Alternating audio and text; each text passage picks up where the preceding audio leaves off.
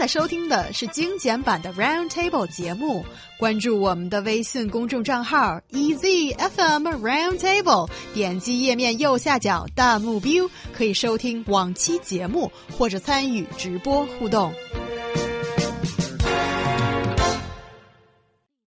An international report has revealed that young people in China appear to be more optimistic about the future of their own country and the world as opposed to their peers in other countries.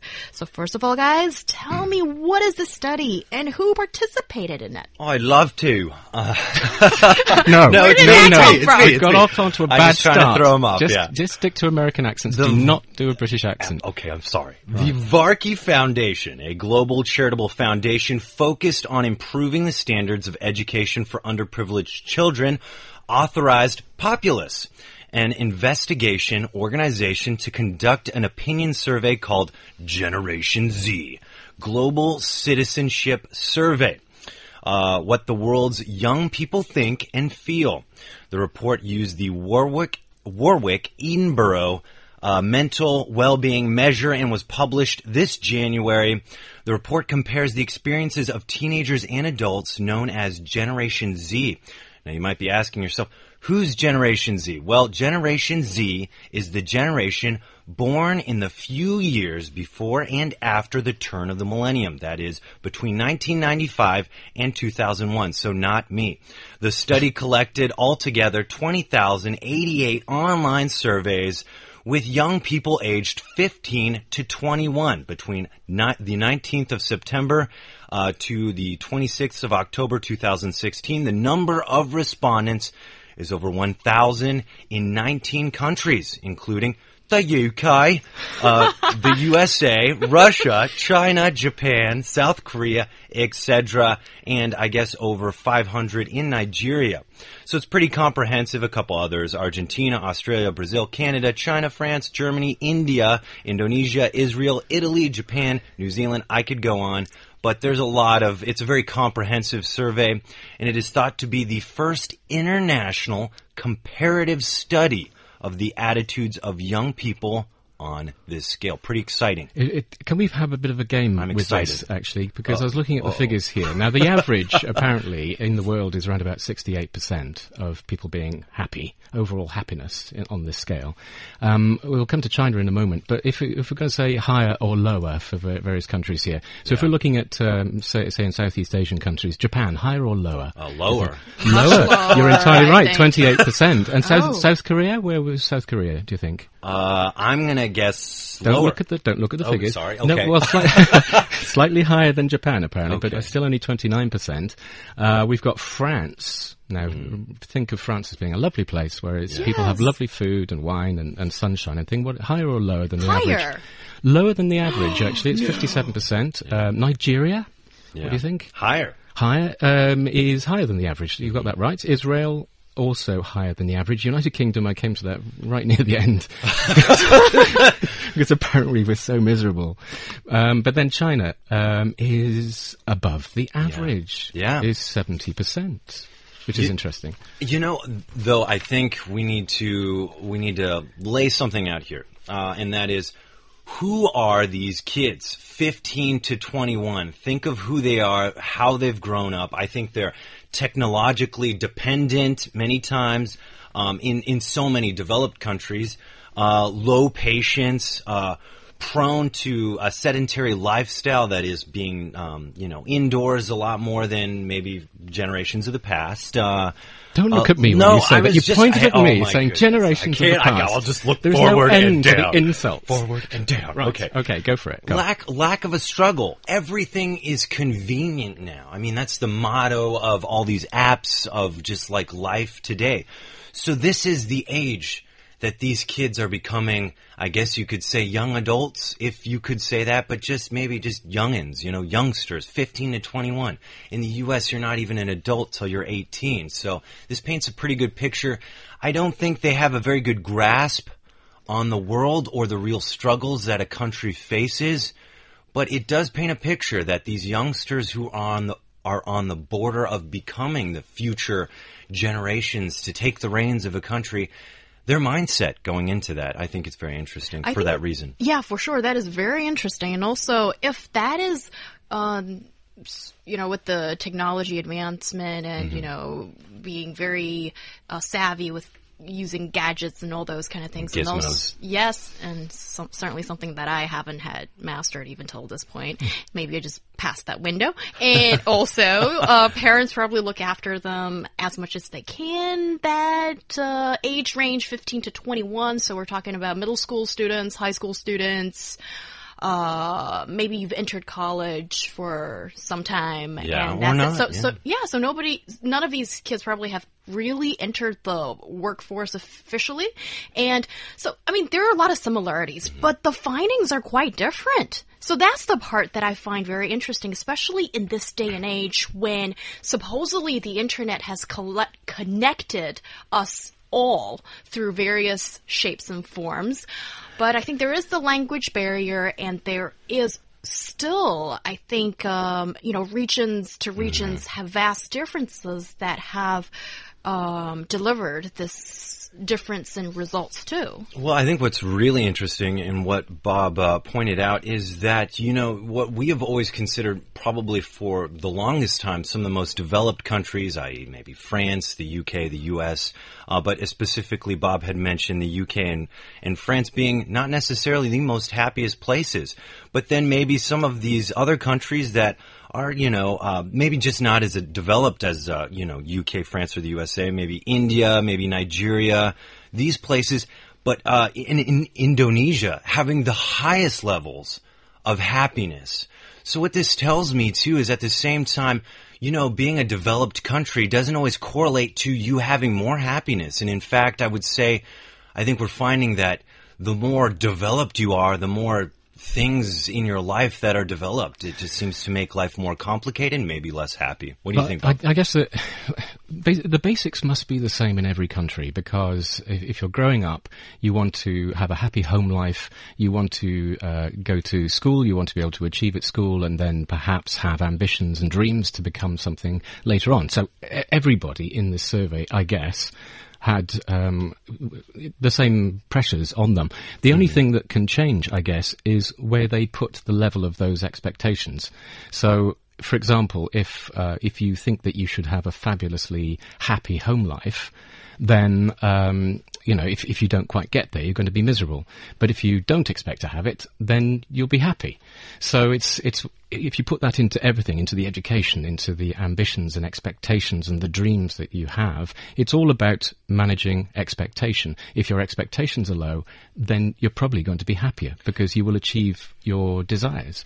I would take it a, a step further, and I would say a lot of it has to do with materialism. Um, I feel like in many places, I would say specifically the U.S., because you know, being from there, I know this. I feel like we are very materialistic culture. We're always looking for the latest consumer products, a new TV, a flat screen TV, these kinds of things. This is means happiness to us so many times. Whereas I think maybe in some of these other places, I've never been to Indonesia. But you know, they don't need a flat screen TV or maybe these kinds of things to give them happiness. Happiness is the the the simple things around them. Maybe I've like I said, I've never been there, but I imagine maybe it's just their their idea of happiness doesn't require all these different flat screen TVs, a, a, a laptop that's the latest greatest. You know, these kinds of things. Yet I think so many times, and and and I don't know if this is the same in the UK, but definitely in the USA uh, I think we we associate happiness with the things we have, and yeah, And that sounds like such an alarmingly similar story in China. And I think that, well, our country has experienced a lot of change in the last 30 years since the country opened up and we saw tremendous growth and development in so many ways in this country. And I think increasingly people, older people and younger people alike are sort of um, finding validation of your own worth through material means.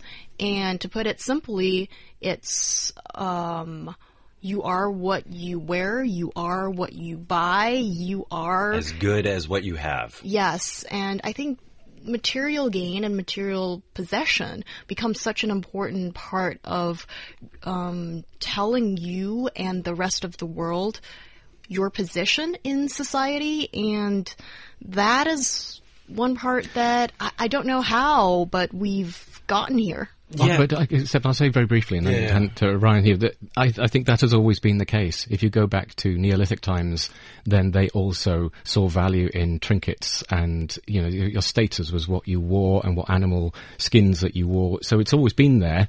Um, I just wonder, obviously, something is different now but I don't know what that is.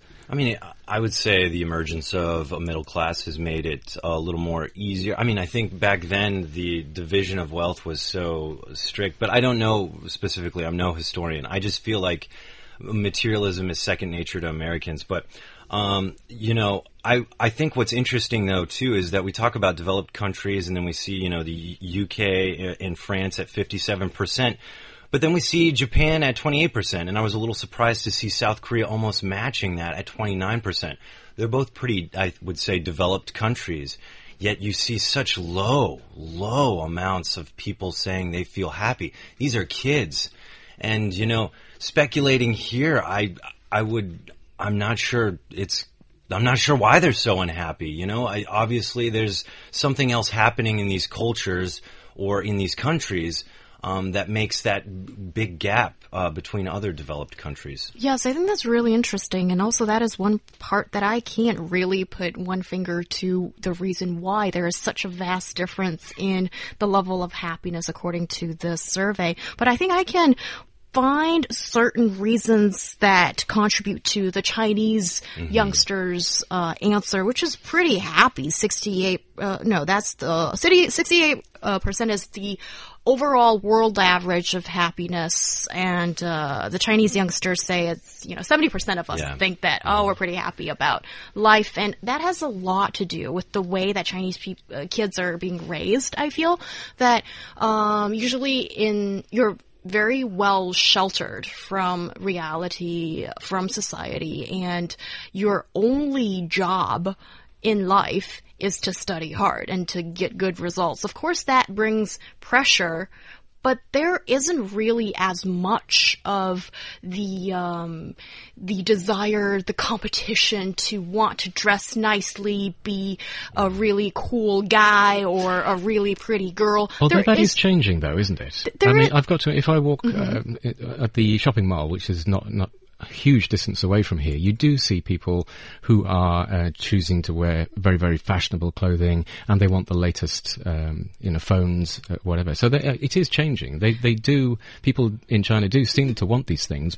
It seems strange that the, the level of happiness still seems much higher even though they, they seem to be going through this process. Yes, I think that's the interesting part that although that is maybe changing, but overall the student life is so much simpler, I feel, as I have studied here in China and overseas, and I feel for students in our country, life is simple and sweet, and there isn't really as big of a pressure to impress other people because once you get the grades, you're set. You're the most popular kid.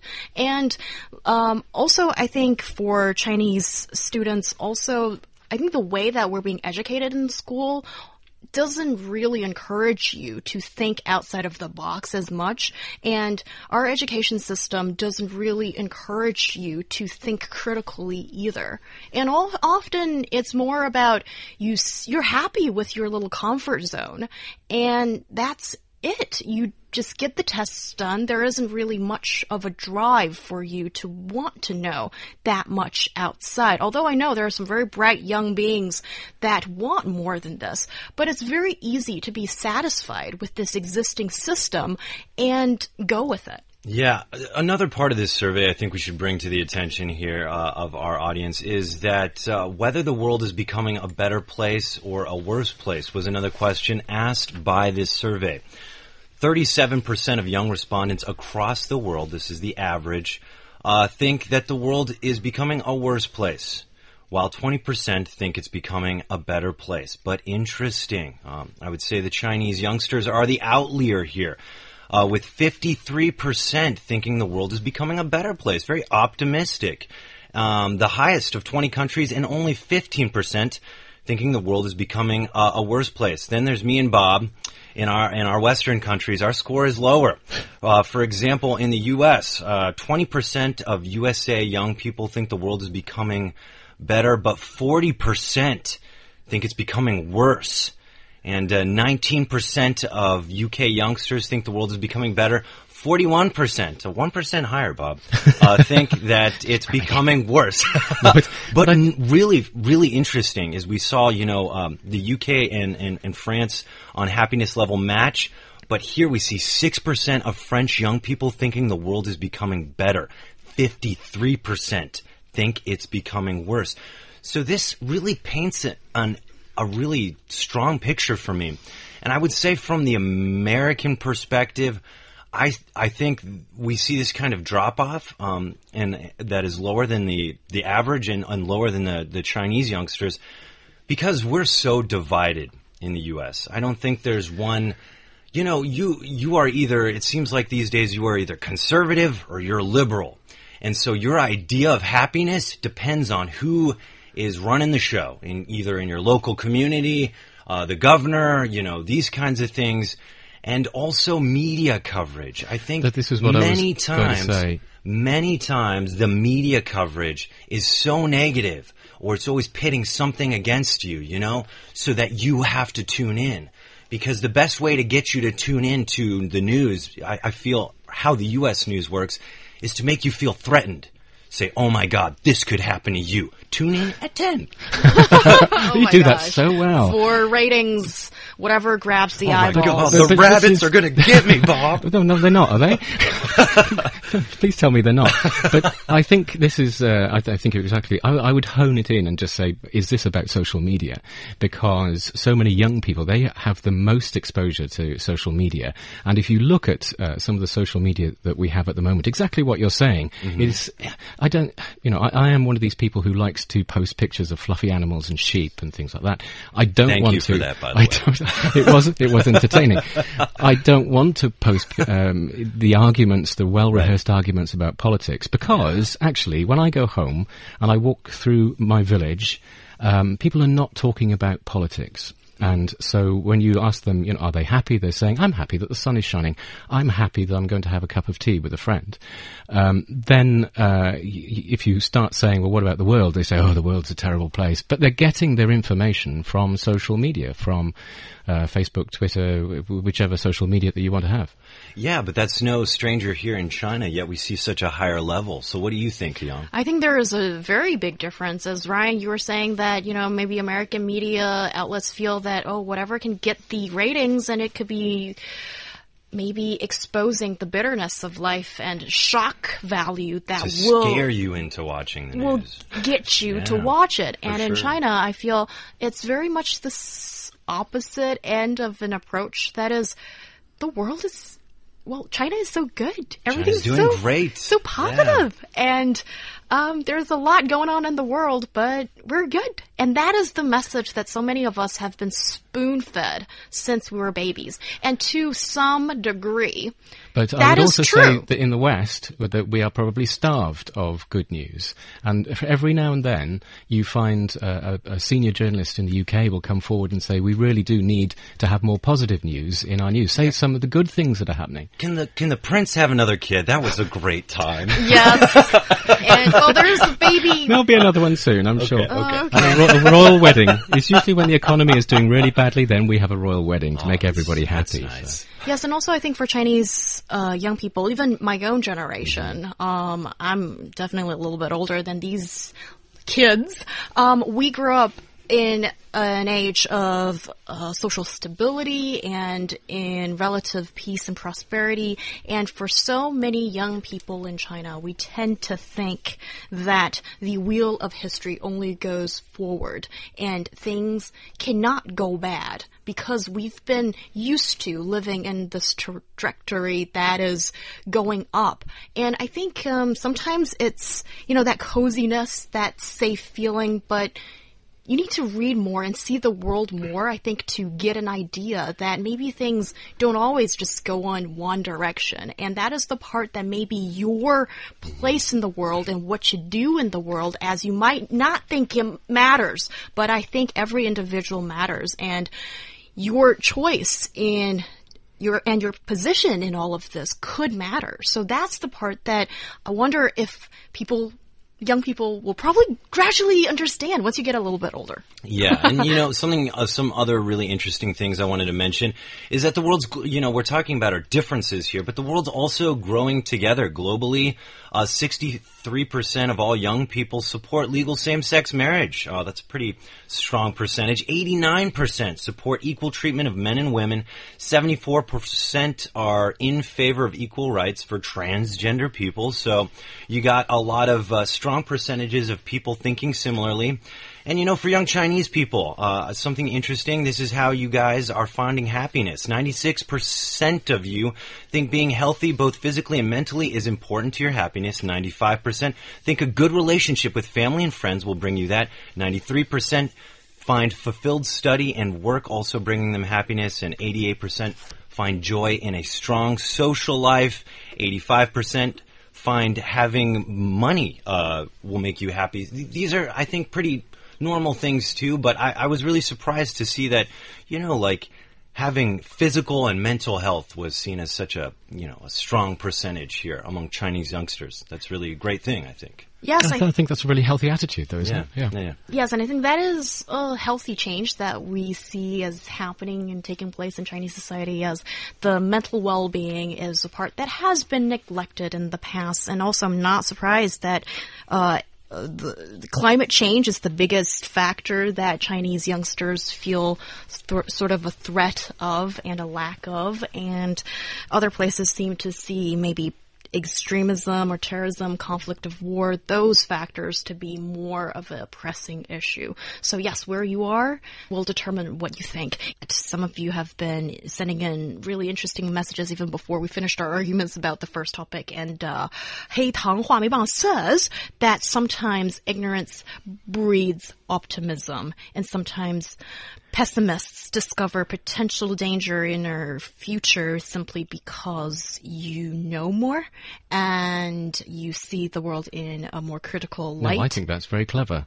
Yes, Actually, I think believe so both very of those much. statements are true. and I absolutely. I will take a different stance, Oh, Oh, sir. what will is you? it? Sir, Just okay? do it then. Go on. No, I mean, I think what you know will always be growing every day. Uh, it's about attitude. And uh, as I've always frequently stated, and I will stand by it now more than ever, is that I think it's always better to look at the world uh, as a glass half full. There's always going to be good Yeah, and bad. true. It depends on how you look at it. You're always going to experience more and see more. That's just tomorrow. That's the day after. That's the condition of being a human being. Just remember to take everything in stride. Yes, that's a really good message to send everybody. Jolly good. Oh, so positive. I like that about you. And Jolly good, Will you Gus. tell him off? Will you just tell him to stop now? Okay, Do I'm British. I'm I'm picking not- on Bob, and I'm sorry. He's sorry. picking on me, I'm and you're not. supposed to be protecting me from him. Oh, oh yes, I would be your protector, but I feel like I'm a teacher in a kindergarten. Yeah. you you started kinda- it. Ryan, put it off. Sit on your hands. Quite right. Quite right. All right. Doing it again. Oh yes, uh, Ryan. Actually, I enjoy that. Yeah. Yeah. Sorry, Bob. Sorry. I I promise I'll, I will be good next Yes. Minute. Yes, and I do agree that sometimes ignorance is a bless, mm-hmm. but mm-hmm. but as you grow older, as you see the world a bit more. I don't think you can turn a blind eye to what's going on. Everything. Yeah. Yes, but if you can, then I don't know if it's a good thing or a bad thing. Ah, good point. Because in a way, maybe you're happy, but if you are so blind to what's going on and you are just one little pebble in this big It's tsunami, yeah. D- wouldn't you want to be a bigger pebble than a smaller And one? it's it's fabricated. It's fear. You're mm-hmm. afraid of looking that direction, and no one wants to live like that. You know, you should be able to take things in stride and be able to look at it in a positive way, right, And- Bob? Yes. But, but no, I was just going to say that I think that uh, the the only person that we can change is ourselves.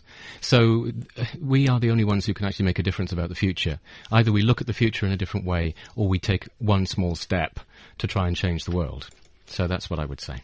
Oh, that is- Inspiration that from is Round great. Table. Yes. Can I just throw in one last thing? That is, um, I remember ages ago read Lu Xun, one of the uh, literary giants in China and one of the most critical men in our literary history.